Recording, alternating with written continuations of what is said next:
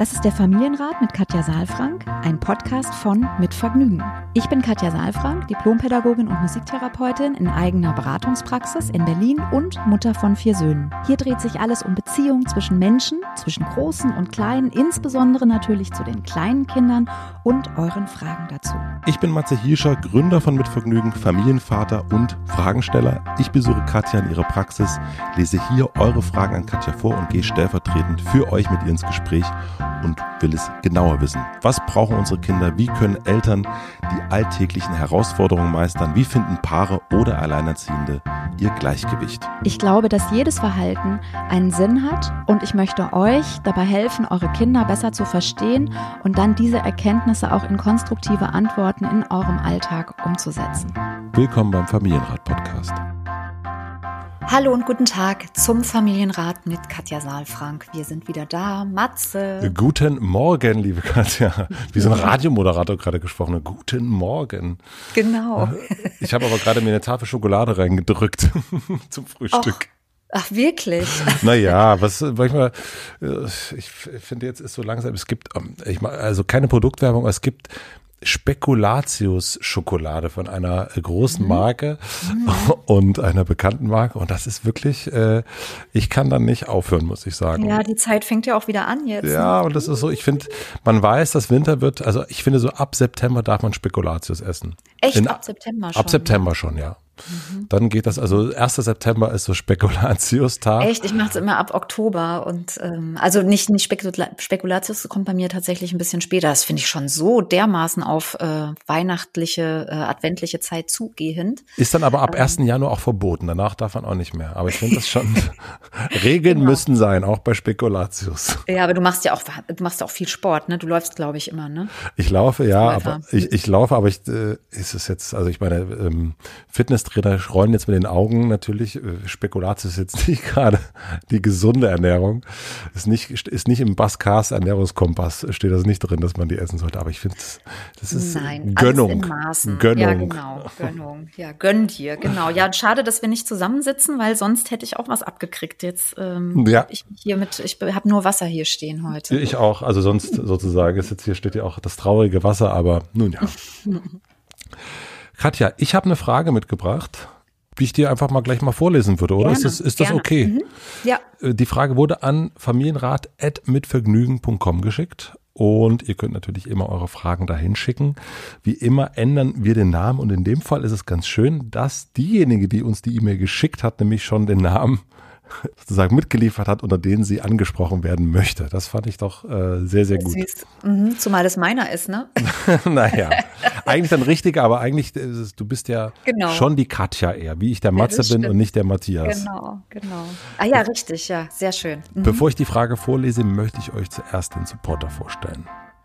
Unser heutiger Supporter ist Lego Duplo. Lego steht von Kleinkind an bei meinem Sohn schon immer ganz, ganz weit oben auf der Lieblingsspielzeugliste. Das ganze Kinderzimmer ist voll. Er kann sich wirklich stundenlang damit beschäftigen deckt immer wieder neue Kombinations- und Spielmöglichkeiten, was ich großartig finde. Mit den neuen Sets von Lego Duplo, große Baustelle und Güterzug ist der Kreativität und Abenteuerlust eurer Kinder keine Grenze gesetzt. Kleine Baumeister in ab zwei Jahren werden die Maschinen der großen Baustelle zum Zusammenbauen lieben. Ich bin mir ganz sicher, einen großen Bulldozer, einen Mini-Bulldozer gibt es. Es gibt einen Kipplaster, einen Radlader und einen Kran mit sehr, sehr coolen Funktionen. Es gibt zum Beispiel einen Rückziehmotor, Licht, Ton und eine Seilwinde. Die große Baustelle enthält sogar einen Imbissstand für die Mittagspause. Es gibt ein Toilettenhäuschen, da wird auch mitgedacht und fünf Bauarbeiter. Das ist ein super Geschenk für alle, die am liebsten baggern, buddeln und immer eine Schippe drauflegen wollen.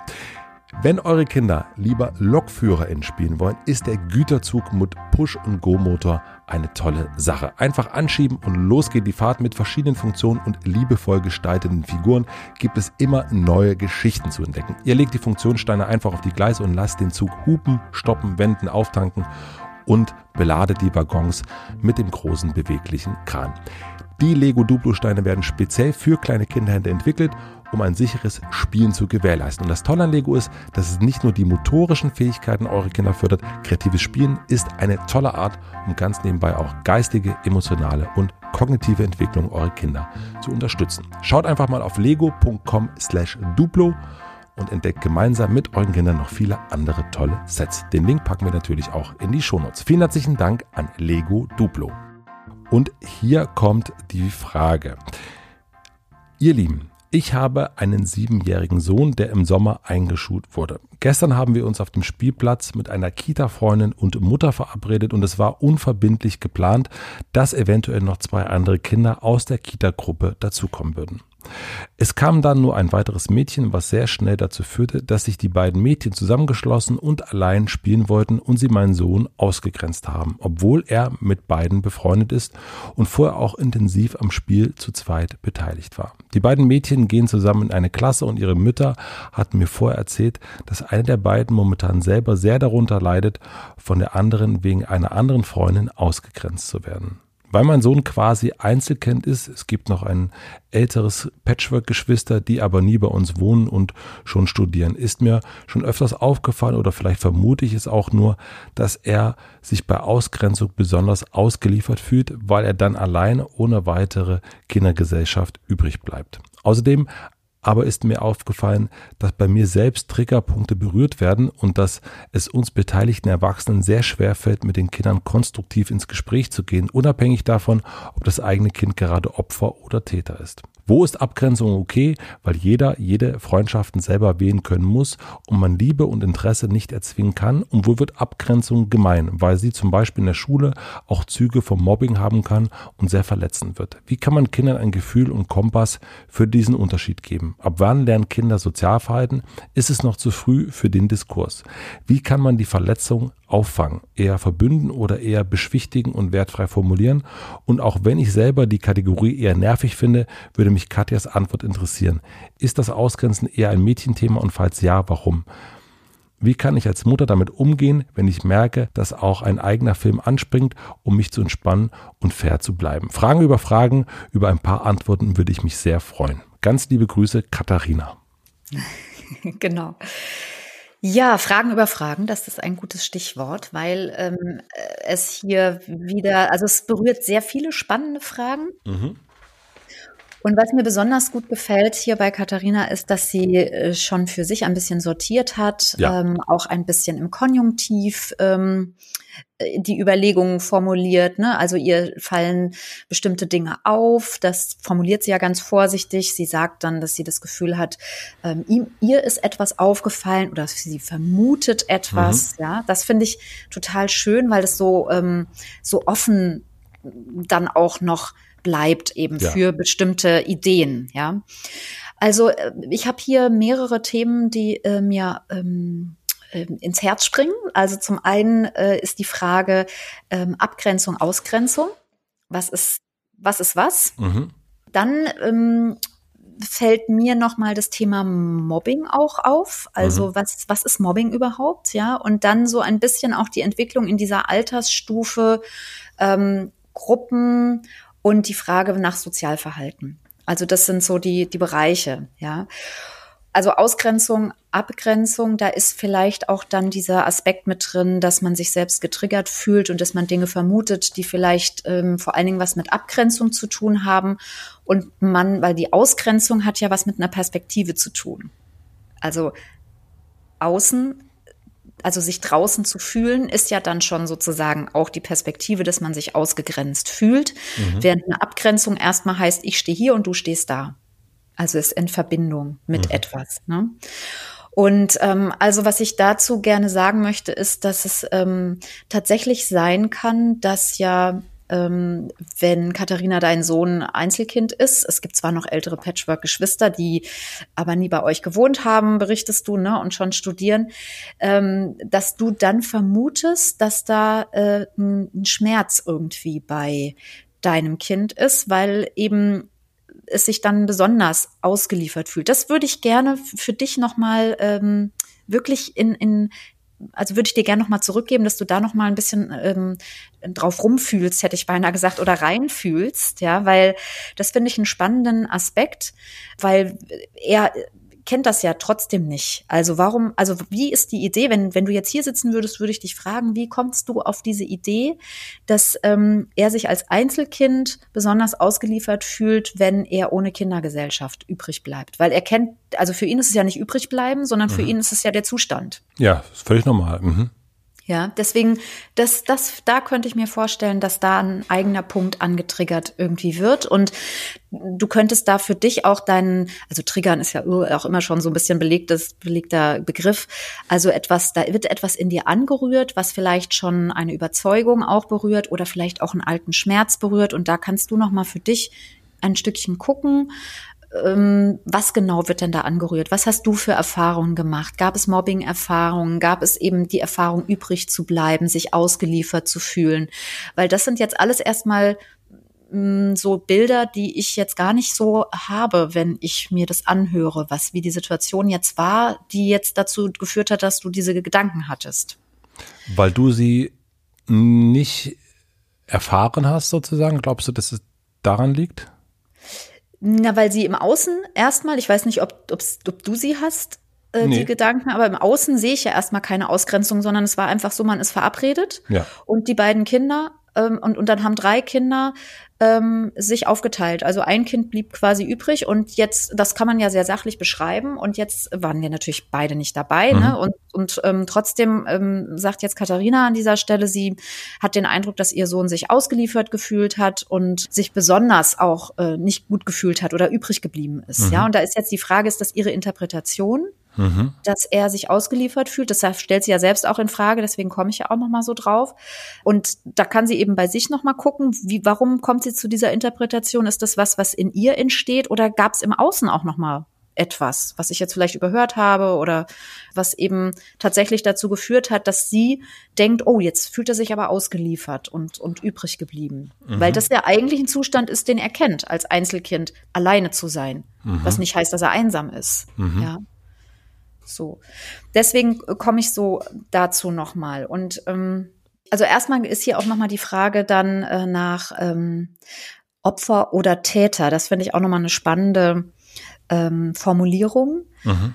Ähm, ja, außerdem ist mir aufgefallen, dass bei mir Selbstregelpunkte berührt werden und dass es uns beteiligte Erwachsene sehr schwer fällt, mit den Kindern konstruktiv ins Gespräch zu gehen, unabhängig davon, dass das, ob das eigene Kind gerade Opfer und Täter ist diesen Punkt, Katharina, würde ich dir auch gerne nochmal ähm, mitgeben, weil da ist ja eine ziemliche Bewertung drin. Ne? Also da ist ja äh, schon drin, der eine ist Täter und du lässt dich sogar ein bisschen dazu hinreißen, die Ebene zu wechseln. Du bist gar nicht mehr auf der Beziehungsebene, sondern du bist auf einer juristischen Ebene. Ne? Da, Täter, Opfer. Ja, und ähm, da geht's ja gar nicht darum, dass der eine Opfer ist oder der eine andere Täter. In der, in dem, äh, in, auf der Ebene sind wir gar nicht, sondern es hat etwas mit, tatsächlich glaube ich, an dem Punkt mit eigenem Schmerz zu tun, wo man sich ausgeliefert gefühlt hat und sich als Opfer unter Umständen gefühlt hat. Ja, in einer Beziehung oder in einer Gruppe mit mehreren Beziehungen, das, das weiß ich jetzt nicht. Da kannst du für dich nochmal hingucken. Mir ist nur wichtig, dass wir die Perspektive nochmal einnehmen, dass es hier bei Kindern geht es, also in, bei Kindern in dieser Konstellation, in diesem Alter geht es nicht um Opfer und Täter ja, sondern da geht es tatsächlich auch um Sozialverhalten und auch darum, Erfahrungen zu machen, weil die Frage ja auch ist, ja, wann machen die Kinder Sozialerfahrungen? Also wann ist, findet soziales Lernen statt? Und das kann man ja gar nicht, also man kann ja das nicht wie eine Schulstunde anbieten, soziales Lernen, sondern das findet ja immer zu statt. Das ja. hört gar nicht auf.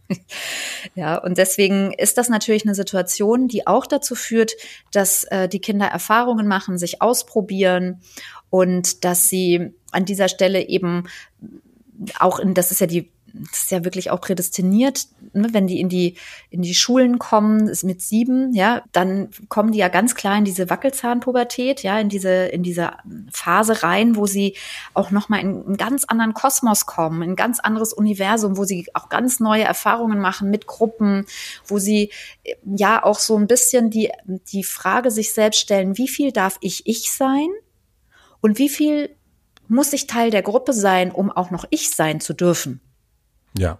Weißt du, was ich meine? Also dieses, ja, als äh, das ist ja, das ist ja genau das Spannende auch zwischen Verbindung und Autonomie, diesem Bedürfnis hin und her zu schwingen, also verbunden zu sein mit sich selbst, ja, mit mit mir zu sein und eben auch Teil einer Gruppe zu sein. Und das ist das Spannende, wenn Kinder in die Schule kommen, dass sie da auf dieser Ebene noch mal ganz neue Erfahrungen machen und dabei die Kinder zu begleiten und zwar wertfrei eben auch zu begleiten. Ja, also nicht mit eigenen Anteilen da reinzugehen, mit eigenen Erfahrungen. Ne? Ich habe hier dann auch gelesen, es kann auch in der, zum Beispiel, also es gibt jetzt nicht diese Situation, ne, sondern es gibt da die Idee von Mobbing, also auch ähm, Züge von Mobbing zu haben. Und Mobbing, also da müssen wir vielleicht auch mal eine eigene Folge zu machen. Mobbing ist wirklich was ganz anderes. Also Mobbing ist ja etwas, was sich verfestigt. Also es ist ja nicht irgendwie mal so, man hat irgendwie ein Konflikt mal und dann macht man doofe Erfahrungen und wird mal ausgeschlossen, sondern Mobbing ist ein Konflikt, hat sich verfestigt. Und meistens ist es dann eine Person, die in eine langfristige Unterlegenheit gerät. Ja, das ist wirklich nochmal was, was ganz anderes, ja, als sich kurzfristig mal ausgeschlossen zu fühlen oder einen Konflikt auch miteinander zu haben, ja. Ich würde gerne einen Aspekt nochmal aufnehmen wollen. Mhm. Es ist, ähm, also manchmal hat man ja aber das Gefühl, das eigene Kind, und das hatte sie ja auch hier, äh, ist gerade ausgegrenzt in so einer Situation. Mhm. Und manchmal sagt an das Kind das auch, ne, dass es sagt, oh Mama, Papa, ich darf nicht mitspielen, die lassen mich nicht mit. Also dass es so ein mhm. aus dieser eigenen Beobachtung, aus der eigenen Subjektivität rauskommt, sondern dass es nochmal sozusagen bestätigt wird. Ähm, wenn wir uns das jetzt mal direkt vorstellen, wie könnte man in so einer Situation damit umgehen? Also was würdest du dann empfehlen? Ja, also mh, mm, auch hier nochmal, ich glaube nicht, dass es ein, ein, also meine Erfahrung ist nicht, dass es ausschließlich ein Mädchenthema ist. Ah ja, sondern gut. Mhm. ja, das mhm. kann man vielleicht noch mal sagen, sondern meine Erfahrung ist, dass einfach Kinder bestimmte Erfahrungen miteinander machen, in bestimmten Konstellationen sich ähm, Erfahrungen sammeln, wie sie sich verhalten, dass sie sich ausprobieren und dass sie auch diese Kategorie, die wir ja haben, ja, wir haben ja eine bestimmte, da geht es ja auch um Werte und um Ethik, ne? Also etwas Integratives zu haben in einer Gruppe.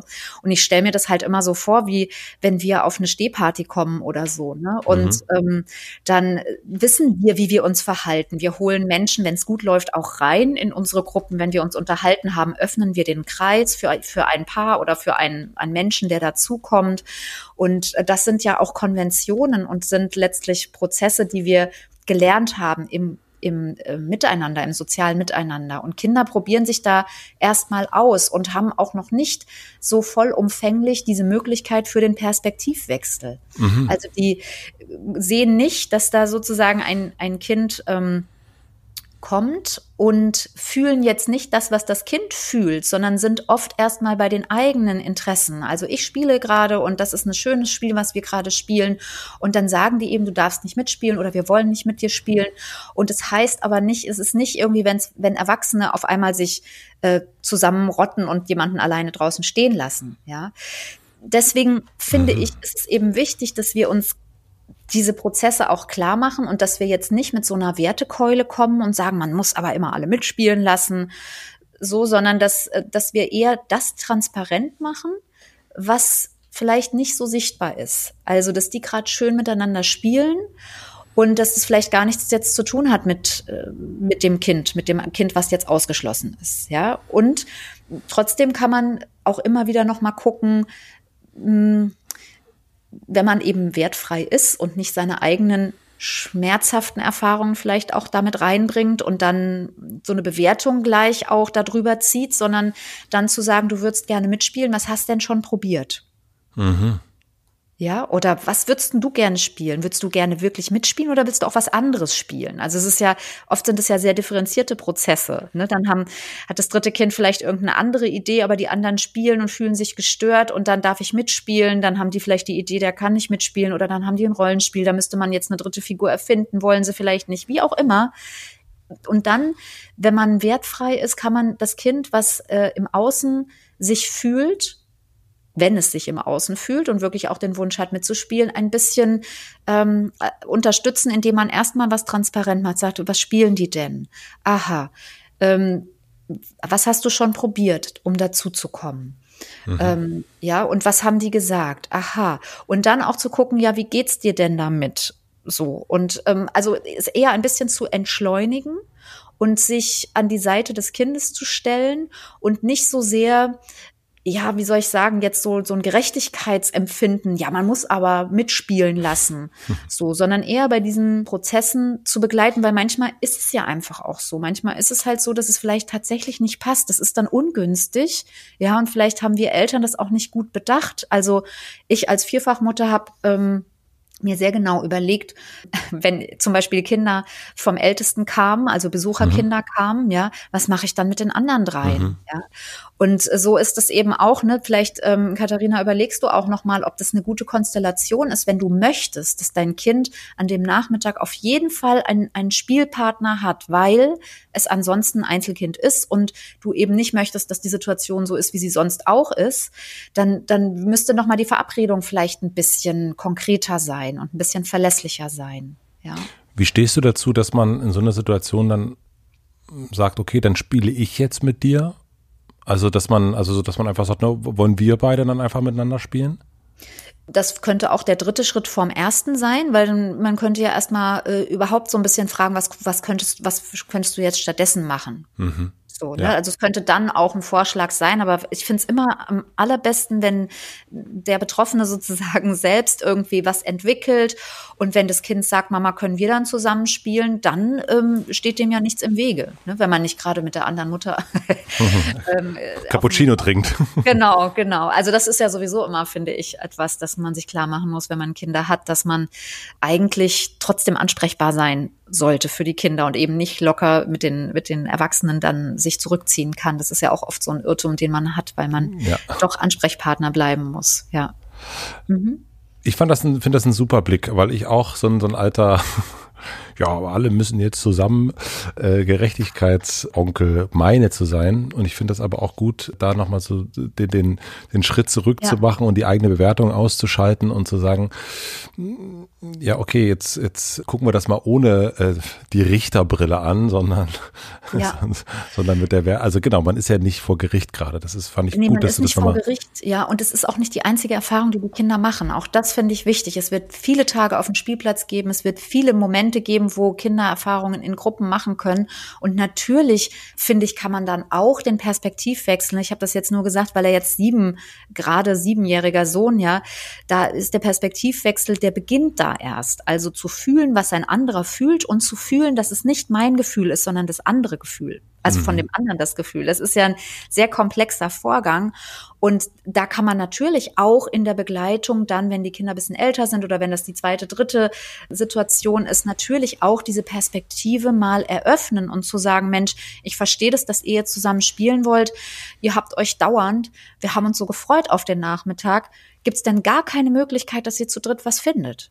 Also ne, ich will das eine schließt das andere gar nicht aus. Ich finde nur beide Perspektiven irgendwie wichtig, dass man auch auch erstmal wertschätzt, was ist eigentlich da und dann erst auch überlegt, macht es Sinn, dass man die Gruppe öffnet oder dass man da auch ein bisschen in Perspektivwechsel geht oder kann man auch erst noch mal gucken, ist das jetzt mein Gefühl, dass ich möchte, dass mein Kind integriert ist, weil ich es gerade nicht aushalten kann und mich mhm. erinnert fühle an etwas.